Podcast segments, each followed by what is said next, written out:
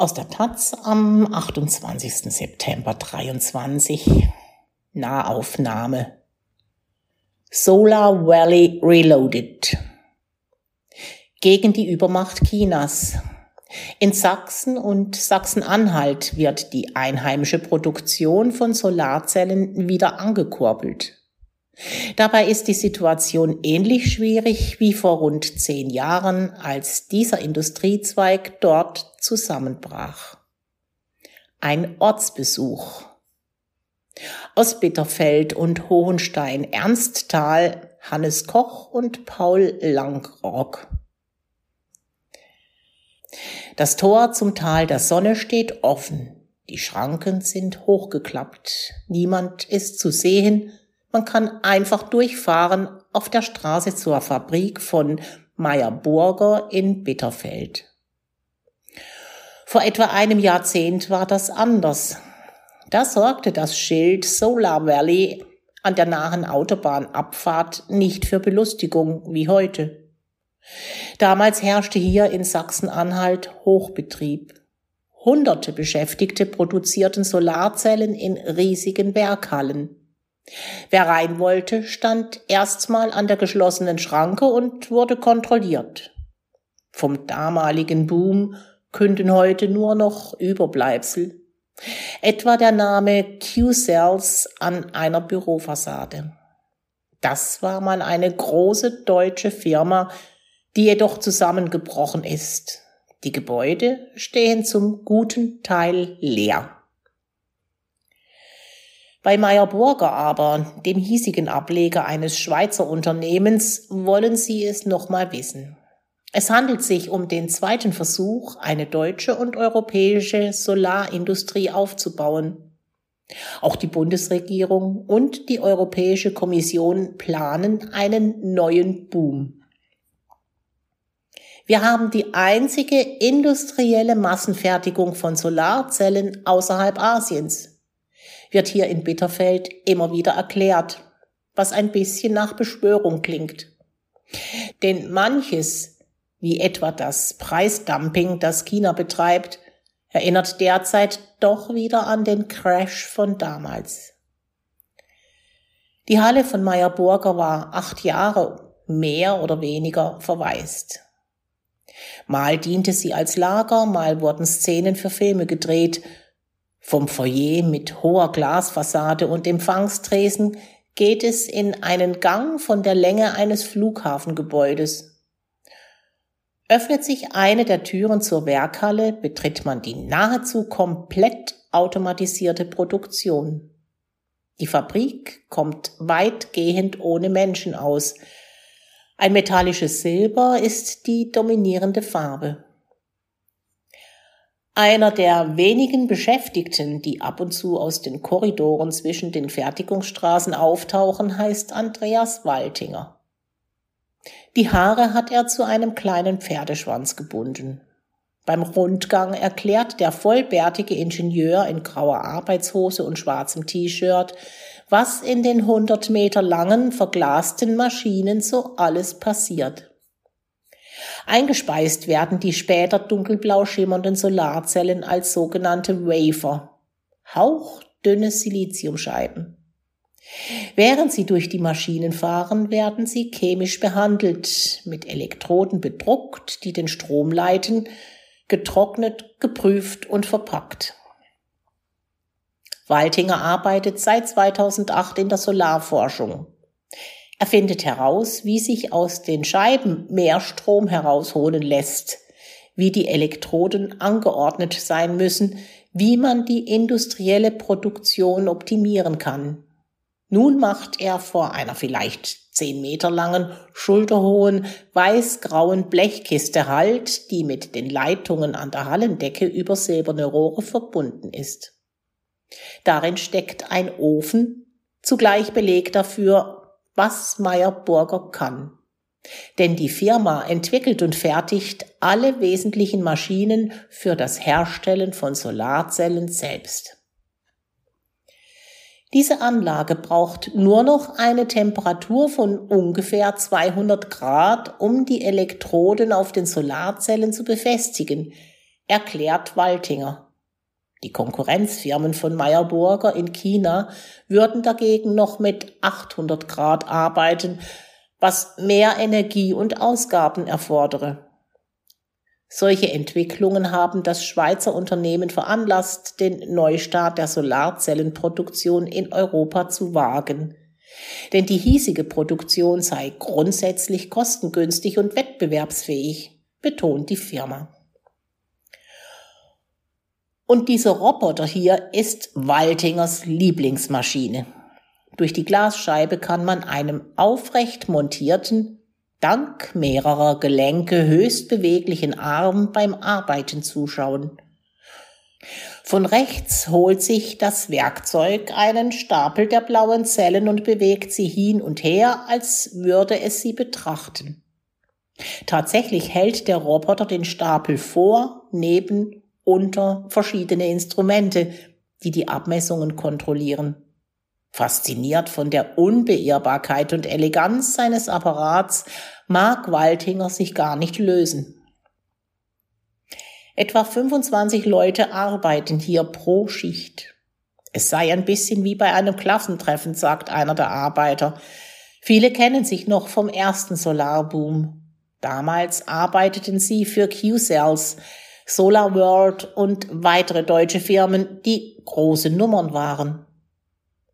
Und oft kommen sie aus den Regionen, in denen sich die Solarfabriken damals ansiedelten und es heute wieder tun. Bitterfeld oder Freiberg in Sachsen. Waltinger etwa stammt aus dem sächsischen Ort Werdau und studierte Elektrotechnik an der Fachhochschule Zwickau. Manche der Beschäftigten fürchten aber auch, dass ihr neuer Arbeitgeber wieder einen ähnlichen Weg nimmt wie damals. Der Solarindustrie geht es gerade nicht richtig gut, sagt einer. Das muss man der Politik klar machen. Nicht nur Meyer Burger funktioniert nach dem Prinzip viel Platz, wenig Leute. Gute Teile des Stadtgebietes von Bitterfeld-Wolfen machen einen eher leeren Eindruck. Zu DDR-Zeiten standen hier riesige Industriekombinate mit Zehntausenden Beschäftigten. Die Gegend war ein Zentrum der Chemieproduktion, krasse Umweltprobleme wie das Abwasserloch Silbersee inklusive. In den vergangenen 30 Jahren wurde jedoch viel abgerissen.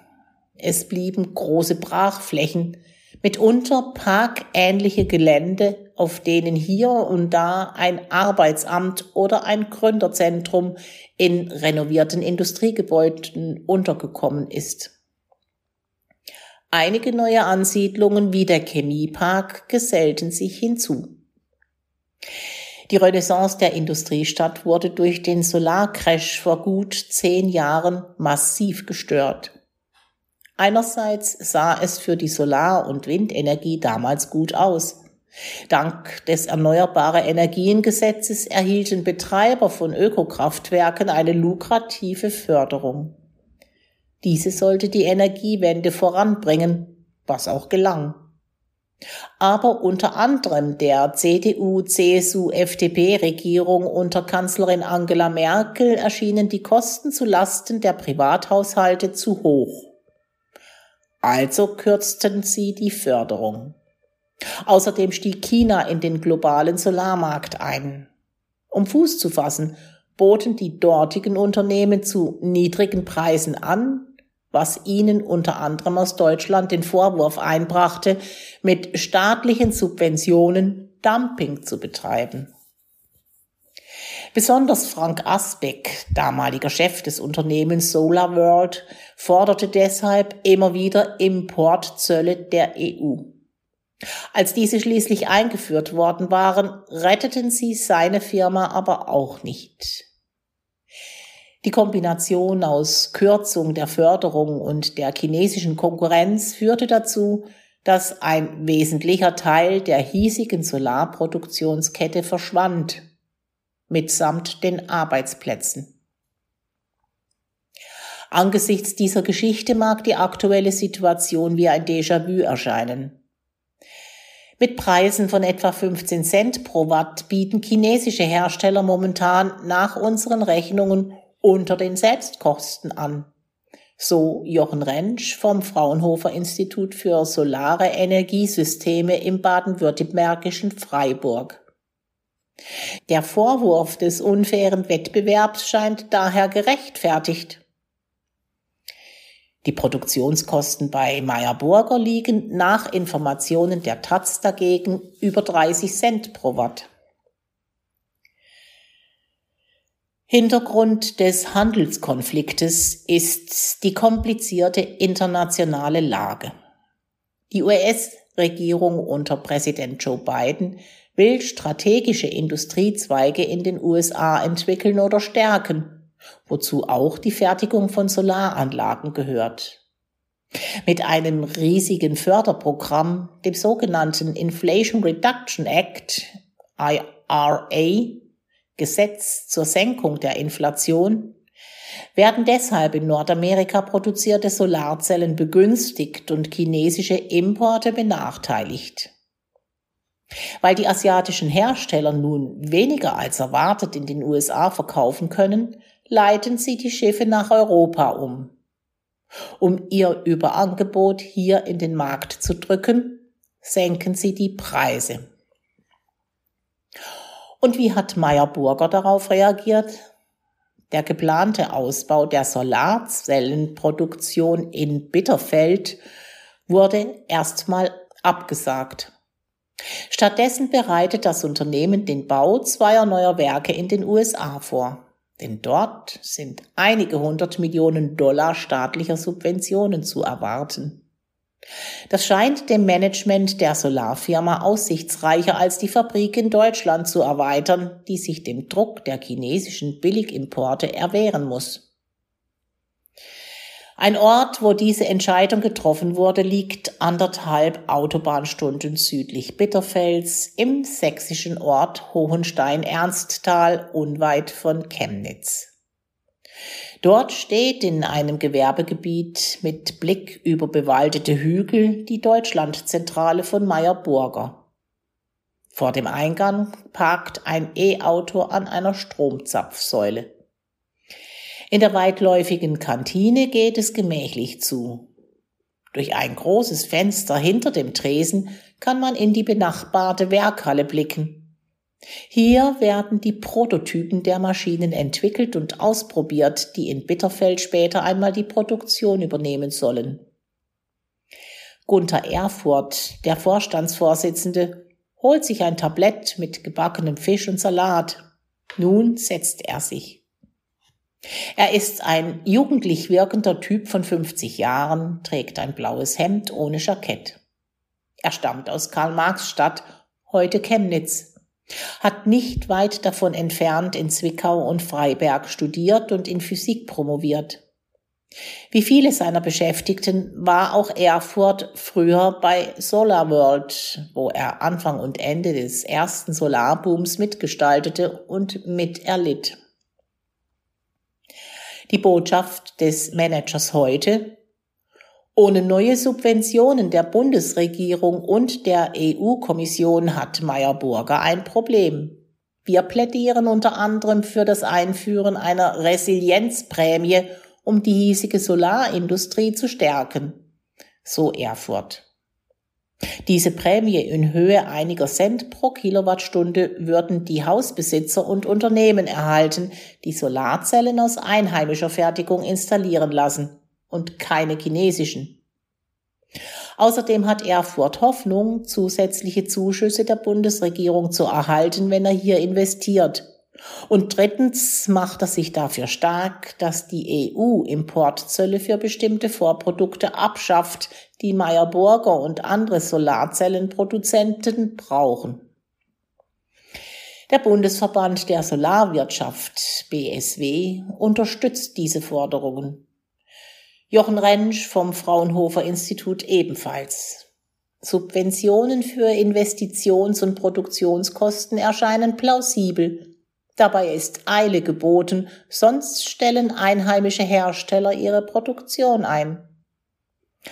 Eine Vorentscheidung über weitere Fördermittel werde voraussichtlich im November fallen, teilt das Bundeswirtschaftsministerium mit. Aber sind die Forderungen wirklich gerechtfertigt? Wickelt hier nicht wieder einmal eine Branche die Politik um den Finger? Warum sollen wir nicht die günstigen chinesischen Zellen kaufen, wenn die deutschen doch einfach teurer sind? Die Antwort liegt ebenfalls in den neuen Konflikten der globalen Machtverteilung. Um in der politischen und ökonomischen Auseinandersetzung mit China und teilweise den USA bestehen zu können, hat die Europäische Kommission unter anderem das Ziel ausgegeben, dass 40 Prozent der in Europa benötigten Solarzellen und Module auch hier hergestellt werden sollen. Heute dagegen ist die Abhängigkeit von der chinesischen Solarindustrie extrem groß. Zahlen des Fraunhofer Instituts zufolge liefert China 90 Prozent allen Polysiliziums weltweit des Ausgangsstoffes der Solarzellenfertigung. Oft kommt er aus Xinjiang, wo die Bevölkerung unterdrückt wird. Beim Zwischenschritt unter anderem der Wafer, die auch die Meyerburger Fabrik in Bitterfeld benötigt, sind es 99 Prozent.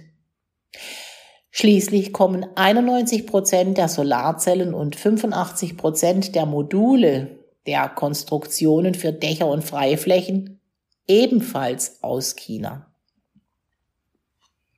Man muss sich also die Frage stellen, was passiert, wenn die chinesische Regierung den Export der Solartechnik drosselt, um Druck auszuüben und politische Ziele durchzusetzen?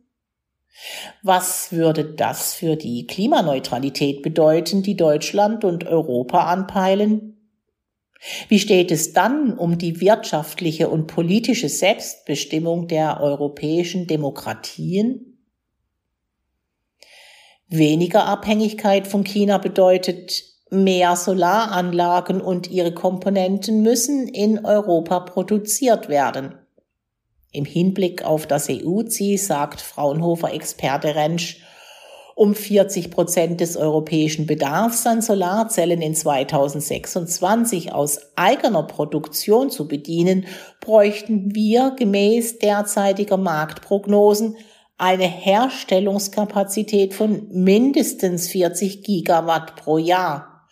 Und zwar über die gesamte Produktionskette, einschließlich der Wafer. Zum Vergleich. Meyer Burger hat derzeit eine Kapazität von maximal 1,4 Gigawatt Leistung pro Jahr. Daneben betreibt das italienische Unternehmen Enel eine kleine Produktion in Sizilien. Das ist alles. Alles andere sind Ankündigungen.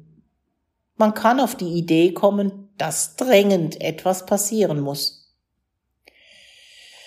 Die Haltung von Meyer Burger in dieser Lage ist unternehmerisch rational. Man produziert da, wo es sich rechnet. Das kann in Deutschland sein oder in Nordamerika. Wenn die Situation so ist, wie sie ist, Marktbeherrschung und Preisdumping durch China, Subventionen in den USA, muss Brüssel schnell ein paar Dutzend Milliarden an Euro springen lassen. Andererseits steht für das Unternehmen viel auf dem Spiel. Mit der heutigen Situation hat Meyer Burger nicht gerechnet, räumt Erfurt ein. Bis 2020 betätigte sich die Firma mit Hauptsitz am Thuner See in der Schweiz hauptsächlich als zuliefernder Maschinenbauer für Solarfirmen. Dann entschied man, keine Produktionsanlagen mehr zu verkaufen, die Solarzellen selbst zu fertigen und dafür die Fabriken in Freiberg und Bitterfeld zu übernehmen. Wir gehen davon aus, durch den Einstieg in die Fertigung von Zellen und Modulen höhere Umsätze und Gewinne erzielen zu können. So Erfurt. Eine Wette auf die Zukunft, auch auf die europäische Klimapolitik, die Energiewende, einen neuen Solarboom. Der Aktienkurs stieg zunächst stark, sank in jüngster Zeit aber auch deutlich ab. Im ersten Halbjahr 2023 erwirtschaftete das Unternehmen keine Gewinne, sondern Verluste. Wie lange machen die Investoren das mit? Mittlerweile hängen rund 1400 Arbeitsplätze daran, rund 1000 davon in Deutschland. Funktioniert der zweite Solarboom und steigen andere Unternehmen hierzulande ein, könnten es Zehntausende Jobs werden, wie früher. Zum Beispiel in Bitterfeld. Vor dem Meyerburger Werk liegt ein großer Parkplatz. Daneben steht eine weitere Halle, früher auch eine Solarfabrik. Dort sollte eigentlich die Produktion wachsen, die Meyerburger nun in den USA ansiedelt. Aber das ist möglicherweise nicht das Ende der Geschichte. Erhält die Firma im November eine zurzeit nicht unwahrscheinliche Förderzusage des Bundeswirtschaftsministeriums und dringt sich die Ampel zur Prämie für einheimisch gefertigte Solarzellen durch, könnte es hier losgehen mit einer neuen Fertigungsstraße. Dann würde das Solar Valley vielleicht seinem Namen wieder gerecht.